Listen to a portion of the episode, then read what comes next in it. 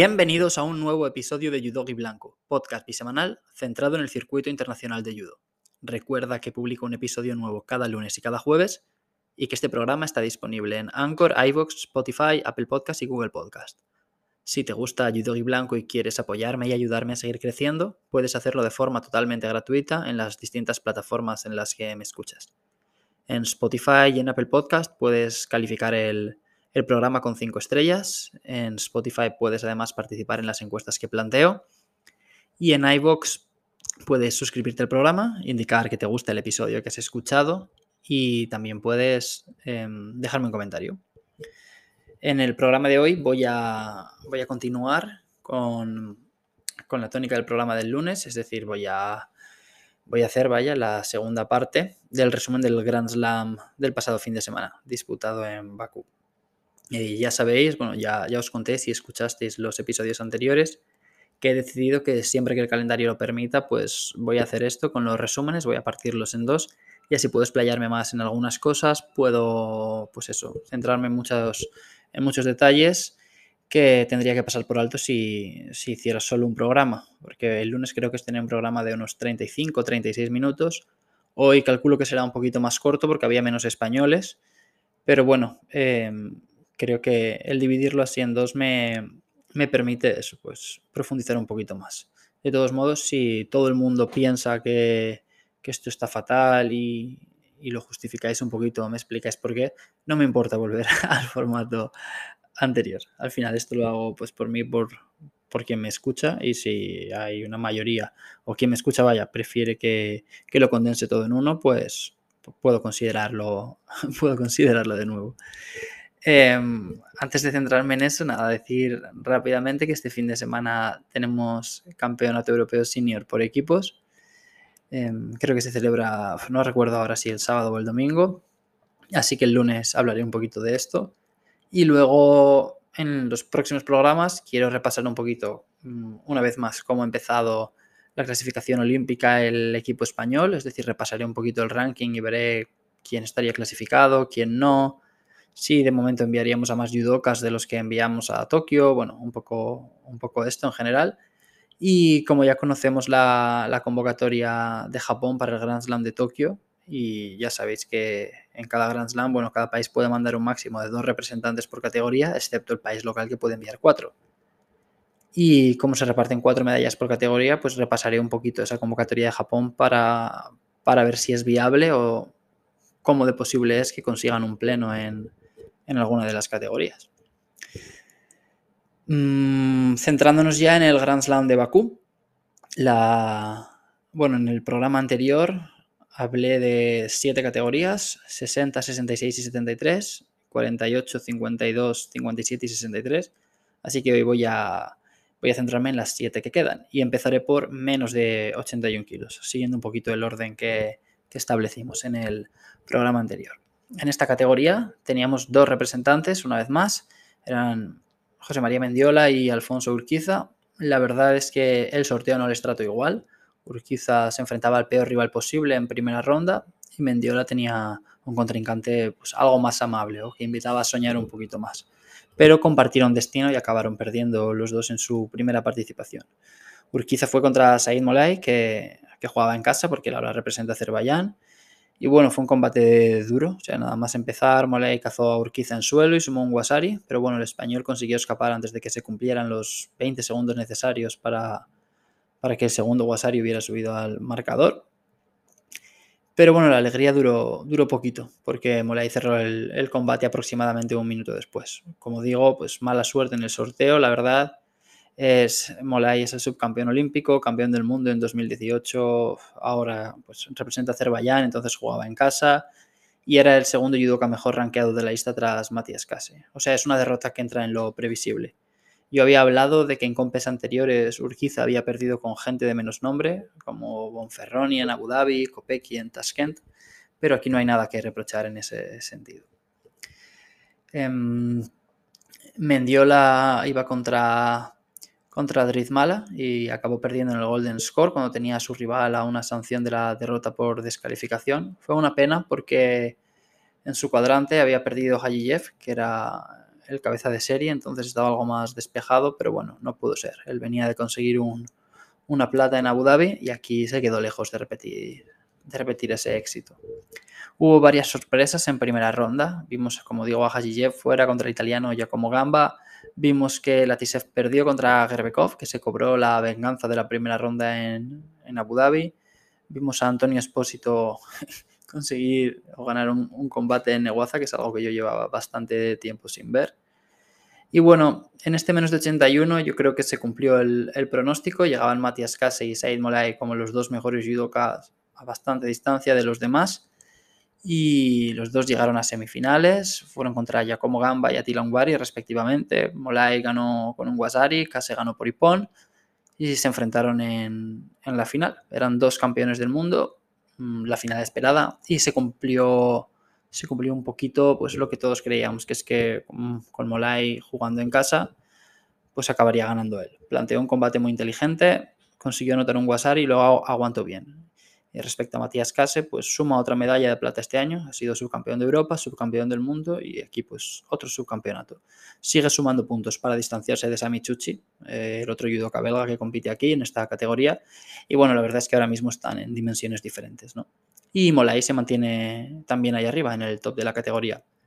Respecto a las medallas de bronce, el primer combate enfrentó a Marian de Moldavia contra el húngaro Attila he comentado que Latisev, que es el campeón del mundo junior en menos de 81 kilos y que es de Moldavia, había perdido en su primera ronda. Y aquí tuvimos a, a Marian, su compatriota, peleando por un bronce. Mm, a diferencia de lo que hizo Latisev en Abu Dhabi, que sí que consiguió medalla, pues Marian no lo logró y, el metal fue para, Hungría. Se lo, se lo llevó Ungvari. Y la otra pelea por el bronce enfrentó a Gerbekov con Giacomo Gamba. Eh, llevó la iniciativa. Gamba le costó bastante entrar en el combate. Yo diría que despertó a los tres minutos. Se fueron al Golden Score y ahí, pues, eh, Gerbekov anotó un Wasari usando un, un Victoria y medalla para, para Bahrein. En menos de 70 kilos teníamos, teníamos presencia española también y nos llevamos un par de alegrías. La verdad, empezó Sara Rodríguez con Seren de Mongolia. Muy bien, Sara, la verdad, llevando la, iniciativa, muy activa. Anotó un Wasari en el tercer minuto de combate y cerró consiguiendo un Ipon en el suelo en la continuación de esa misma acción. Ella había ganado el Open de Riccione un par de meses atrás y la verdad es que salió, salió muy bien. Estuvo muy bien durante todo el día. Eh, la cabeza de serie de ese lado del cuadrante, que era Maya Gosen de Israel, había perdido en la pelea inmediatamente anterior y Sara se cruzó en octavos con Lenkweiler de Suiza. Empezó muy bien esta pelea, anotó un Wasari al minuto de empezar y siguió muy seria, cargando de sanciones a su rival. En cuartos de final ya se encontró contra un hueso, la verdad, la rival más dura de, de, este, de esta categoría para este Grand Slam y una de las más duras en general. Eh, la, neerlandesa Sanne van Dijk, que bueno, es una de las judocas más consistentes de este menos de 70 kilos. Sara salió muy bien con un combate de tú a. Los dos primeros minutos estuvieron muy igualados, ninguna consiguió puntuar, ninguna recibió una sanción. Acabó el tiempo reglamentario con una sanción para cada una y a los 10-15 segundos del Golden Score, Van Dyke anotó un Wasari con el que se llevó la victoria y envió a Sara a la repesca. A un duelo hispanohablante, porque Sara Rodríguez se enfrentaba contra Elvis Mar Rodríguez de Venezuela. Aquí Aquí ganó la sudamericana, anotó un Wasari al minuto y poco de comenzar y después pues, cerró con, una victoria por sumisión antes de que se cumplieran los tres minutos de combate. En semis tuvimos una reedición de la final del Grand Slam de Abu Dhabi, Williams contra Telsidou, esta vez ganó la belga y, el Bismarck ganó el primer bronce de la categoría precisamente contra, contra la griega Telsidou. En la otra semi hubo un duelo de neerlandesas, Van Dijk contra Jagger, quien quien también perdió el bronce contra Poleres. Es decir, los dos bronces fueron para las judocas que llegaron a ese combate por la repesca tras perder en cuartos y las dos eliminadas en semis finalizaron en quinta posición. Y ya en la final tuvimos a la neerlandesa Van Dijk que, consiguió la medalla de oro tras derrotar a Gabriela Willems de Bélgica. Willems sumó su segunda plata en dos semanas. Eh, comentamos que había gente que había repetido su, su resultado. Eran muy bien Francesca Milani y Judith Jufrida y Williams pues también repitió repitió el resultado del Grand Slam de Abu Dhabi tras un campeonato del mundo en el que se quedó lejos de, rendir como esperaba, imagino. De hecho, hizo una publicación en, Instagram, la belga, poniendo que estaba algo decepcionada con, su participación. Pues bueno, ha conseguido remontar un poquito el vuelo, o bastante, con dos medallas de plata en los dos Grand Slam siguientes. O sea, un buen balance, me imagino. Menos de 90 kilos, y lo primero que quiero decir es que he echado bastante de menos a, a Tato Mosakilishvili en estas dos competiciones y da un poquito de rabia, ¿no? Porque hemos mandado un equipo bastante largo a cada uno de, los dos últimos Grand Slam, tanto Abu Dhabi como Bakú, y Tato, que venía de ser quinto en el Campeonato del Mundo, el mejor resultado para España junto a, junto a Julia, en menos de 48 kilos, pues no ha participado en ninguna de las dos. Y me habría gustado verle, a ver qué tal llegaba, si se le veía con más confianza después de esa gran actuación en el Campeonato del Mundo, pero bueno, tendremos que esperar un poquito más. Eh, como no estaba Tato, pues yo iba a tope con, con Parlati y, no me decepcionó. Además fue, fue un Grand Slam en el que hubo bastante fanservice, o sea, por parte de, de Parlati. Y en el primer combate ya vimos que anotó un Wasari con un Uchigari y sumó un Ippon con la continuación en el suelo. Teníamos al otro italiano aquí, que es Nicolás Mongai, que es el judoka que representó a Italia en las últimas Olimpiadas en menos de 90, cuando Parlati aún estaba en menos de 81. Pero bueno, él perdió en octavos mm, y cada vez está, está más lejos de, de Cristian Parlati, la verdad. Otro que cayó en octavos de final fue Cristian Toth, que llegaba como uno de los favoritos a acabar el día en el podio. Vuelve a perder antes de lo que suele ser habitual en él, como le pasó en el Campeonato del Mundo, donde perdió contra, contra Tato, si no recuerdo mal. Y bueno, pues volviendo a, volviendo a Parlati, tenía otro combate interesante en, su segunda pelea contra Henry Gutiérrez, representante de Portugal, que también ha subido de 81 a 90, aunque hace un poquito más que Parlati. Y nada, aquí Parlati aprovechó bien un error de su rival para inmovilizarlo y, sumar su segundo hipón en Neguaza en dos, en dos combates. Había hablado de Maisuratse en la, en la previa, el judoka georgiano. Aquí llegó a semis, se puso dos sidos abajo versus Niemann, el sueco, que no competía desde los Juegos Olímpicos.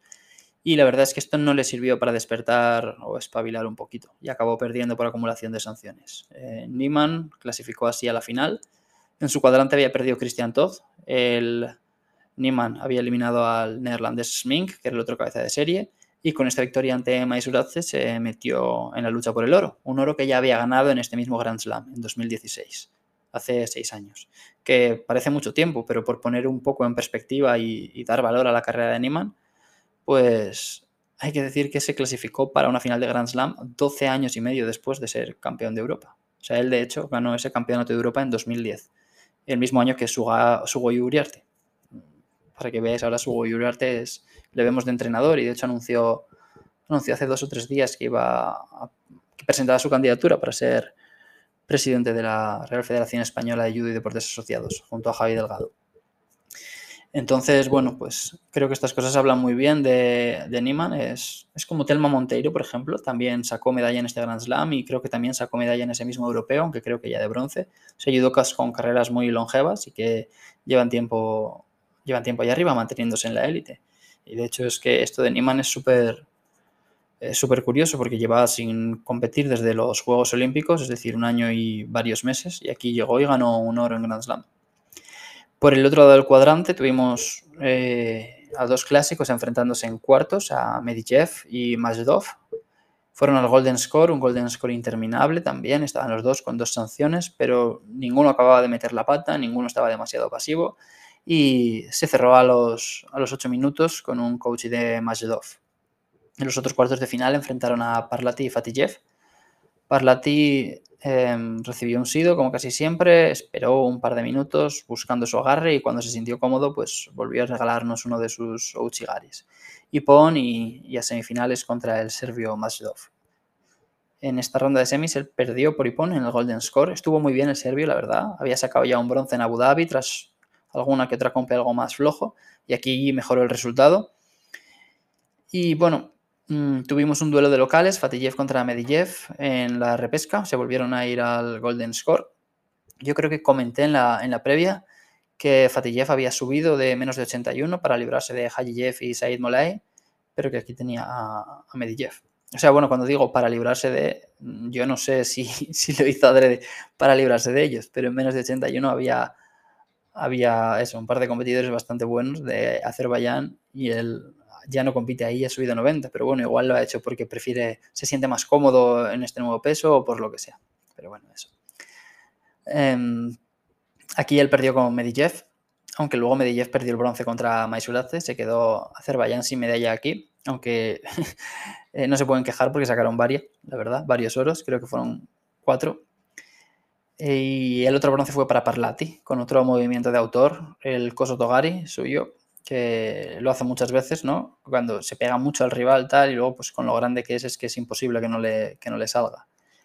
Y el oro fue para Niman, o sea, también, también tuvo una pelea ajustada, estuvo a punto de puntuar con un Sasae justo antes de que acabara el tiempo reglamentario y luego con esta, con esta misma técnica lo, lo consiguió ya dentro del Golden Score.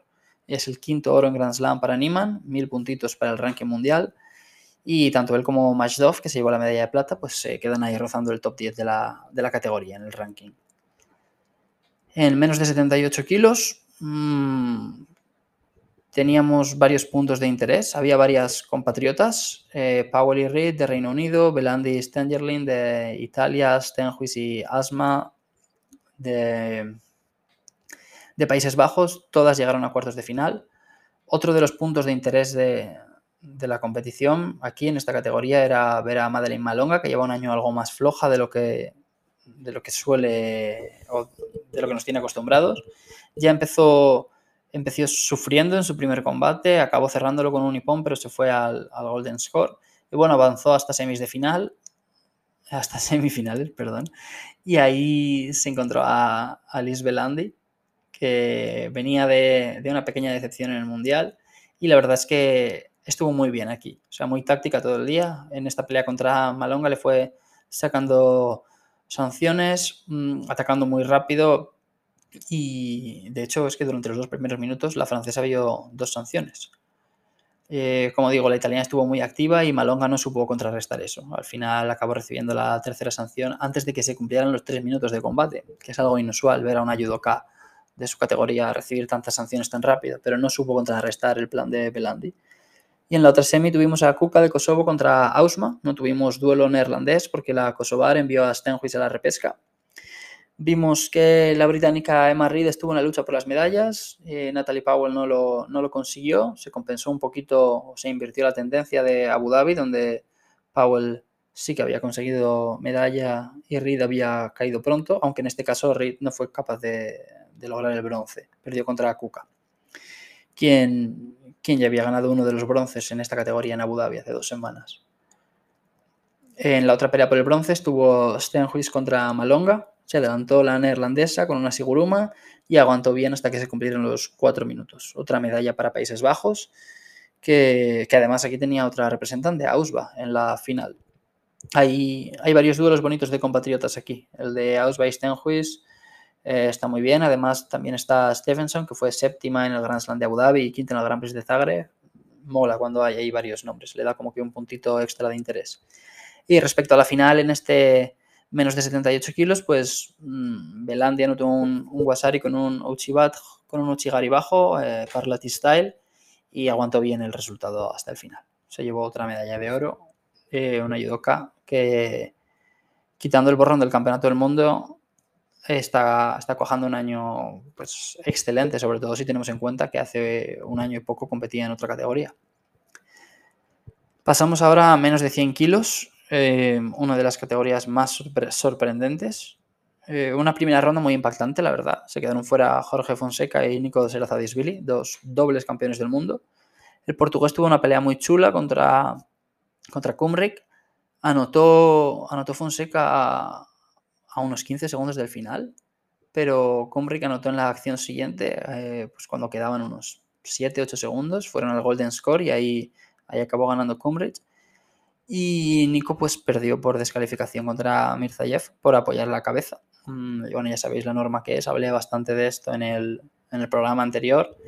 Le ha pasado ya a Nico dos veces seguidas en, en dos competiciones. Y no sé, eh, es, es, bastante frustrante como espectador ver que un combate se decide así que, bueno, no solo que un gran favorito, que cualquiera se quede fuera por esto, pero si es un gran favorito, pues como que duele un, poco más, ¿no? Porque pues te apetece verle más, normalmente da o esperas que dé más espectáculo, etc. Eh, respecto a Nico, pues cierra estas tres compes, que Campeonato del Mundo, Grand Slam de Abu Dhabi, Grand Slam de Bakú, con un balance probablemente algo alejado de lo que esperábamos. Sacó una medalla de plata en Abu Dhabi, cayó, creo que fue en octavos de final del Campeonato del Mundo con Sadiel Najas, o sea, nada que reprochar porque el canadiense estuvo muy bien tanto en el Campeonato del Mundo como en Abu Dhabi. Y, y sobre todo aquí, pues claro, eh, tampoco es culpa suya, o sea, no se puede decir ni que sea una decepción ni nada por el estilo, porque es, es una norma que es, es, difícil evitarla, ¿no? O sea, no, no sé. Y además, bueno, pues claro, son tres compes de alta exigencia, muy seguidas y, no es fácil acabar rindiendo bien en todas. Parecía que con las derrotas de, Nico y de Fonseca se le quedaba el vía libre a Sulamanitze, el georgiano, pero él perdió una ronda después contra Turabuev, o sea que los tres grandes favoritos perdieron de, antes de llegar a cuartos de final. Quedaba, quedaba un podio muy abierto.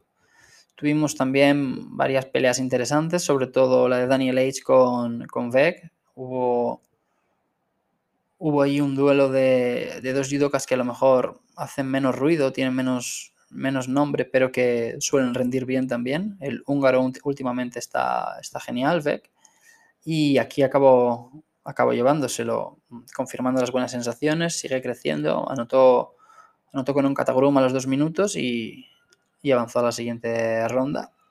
Y luego muy interesante también ver a, a Gennaro Pirelli, el italiano, que había debutado en este menos de 100 kilos en, el Grand Slam anterior, donde perdió en su segundo combate contra Nico, contra Nico Serazadisvili.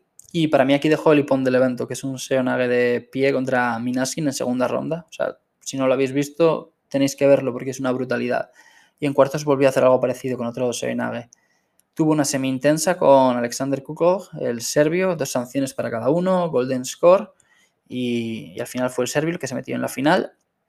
Mm, Pirelli había conseguido un quinto puesto en el Grand Slam de Tbilisi este año, todavía en menos de 90 kilos, y esta era, iba a ser su primera vez peleando por una medalla en menos de 100. Es curioso porque hay varios italianos que han cambiado de peso. No sé si hay, quizás sea el país que, haya tenido más judocas que hayan dado ese salto.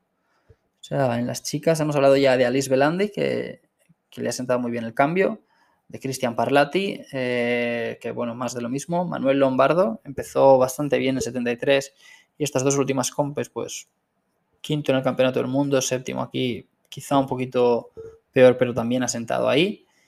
Eh, está Francesca Giorda, que ha subido de 48 a 52 y bueno, eh, no le va tan bien como a los demás. Y luego teníamos a, teníamos a Pirelli, que, acabó ganando eh, la medalla de bronce aquí. Otra medalla para Italia. Vimos en la otra pelea por el bronce, es que estoy leyendo mis notas y me hace gracia. O sea, he puesto, no puedo hablar mucho de la primera pelea por el bronce porque los tres primeros minutos no pude verlos porque la web dejó de funcionar. Es una auténtica chapuza y la detesto. O sea, es que estaba un poco furioso, la verdad. Ya sabéis que esta plataforma no, y yo no nos llevamos muy bien. A veces pienso, no sé si será mi internet o mi ordenador que va mal, tal pero no, porque intento ponerla desde el móvil usando datos móviles y tampoco va, o sea que tienen que arreglarla. Em, pero bueno, em, eso. Esa pelea por el bronce no pude verla, creo que acabó ganando el, alemán Darío Kurvegate García contra Beck. Y en la, en la final vimos, vimos que se había metido Kotsoyev, ¿no? Sin demasiada sin demasiada complicación. Yo no contaba mucho con él, la verdad, hasta hace, hasta hace más bien poco, pero ya sacó un bronce en el Campeonato del Mundo. Aquí ganó todos sus combates por Ipón, solo fue un Golden Score y solo recibió un Sido, así que fue, fue el hombre del día. Y con eso pues cerramos el repaso a, a este menos de 100 kilos. En más de 78 kilos no hay mucho que contar, la verdad, solo había 13 competidoras, tres de ellas empezaron ya en cuartos de final, Somkisvili, que era la segunda mejor ranqueada, perdió en cuartos con Zavic y perdió en la repesca con Akbulut de Turquía. Ya, ya comenté en la previa que no estaban las judocas super top. O sea, la mejor ranqueada era Rochelle Nunes, que era la número 15 del mundo. Así que este Grand Slam era una muy buena oportunidad para que judokas que normalmente ganan menos, pues sumaran puntos y experiencia en el bloque final y, medallas, por supuesto. Una de las medallas fue para Berlinas, que derrotó a Radic y sumó su segundo bronce del año para ella, una pelea decidida por sanciones sin, demasiada historia. Tuvimos otro duelo, otro duelo turco en, en el otro bronce, con Akbulut contra Ozturk. Eh, ganó la medalla Ozturk, también por sanciones.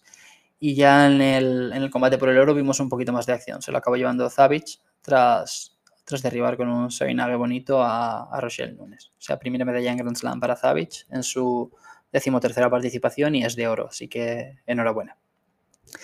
Y cerramos con el repaso a más de 100 kilos. Estaba Mm, hemos hablado o he hablado de Denis Vieru, de Heidarov, de gente que son como que las grandes constantes de sus categorías este año. Y yo creo que durante los últimos 12, 13, meses la constante en más de 100 kilos es Temur Rahimov de Tayikistán. Casi siempre está ahí, eh, sale a competir muchísimo y suele hacerlo muy bien. Él llegó a semis contra Pumalainen, que es otro muy activo, aunque tiene un poquito de menos suerte a nivel de resultados. Si bien es cierto que venía de ganar el Open de, de Oceanía, eh, disputado en Perth. Y en la otra parte del cuadrante, Tusisvili perdió, perdió muy, muy pronto por sanciones en octavos de final. Fue otra, otra alegría para el, para el público local porque perdió contra Kamzat, Kanov. Mm, además, este, este judoka de Azerbaiyán ganó su combate de cuartos también y se metió en semis, asegurando un puesto en las finales. Fue un mal torneo para Georgia en general, tanto chicos como chicas. O sea, compitieron muchos de los élite y el resultado no acabó de ser el que esperaban con una convocatoria así. Pero bueno, mm, son cosas que pasan a veces, sobre todo cuando hay tantas compes tan seguidas. Y respecto a las medallas, uno de los bronces fue para Sipok. Pumalainen, volvió a quedarse a las puertas del metal. Eh, perdió contra Valde Yorov, que anotó con un asiguruma muy vistoso y Rajimov ganó su sexta medalla en Grand Slam, todas durante los últimos 12 meses. La primera fue precisamente una medalla de bronce en este mismo Grand Slam el año pasado y, con este oro cerró 12 meses muy buenos para él. Le falló el campeonato del mundo, donde quedó quinto, pero como digo, había conseguido eh, cinco medallas en Grand Slam antes de, de esta medalla de oro, que era el primer oro para él, por cierto. Había quedado segundo en el campeonato de Asia, muy bien, la verdad. Y con esto pues se consolida en el primer puesto del ranking mundial. Y con esto voy a cerrar el repaso al Grand Slam de Bakú. Lo damos ya por finalizado. Eh, muchas gracias por haber escuchado el programa una vez más. Espero que volváis de nuevo el lunes que viene para escuchar. Todavía no sé bien qué haré. Mm, puede que un repaso al Campeonato Europeo Senior por equipos, si me parece que es lo suficientemente interesante. Y si no, puede que repase un poquito Em, pues la actualidad del equipo español. Mm, lo dicho, muchas gracias por haberme escuchado y me despido ya. Chao.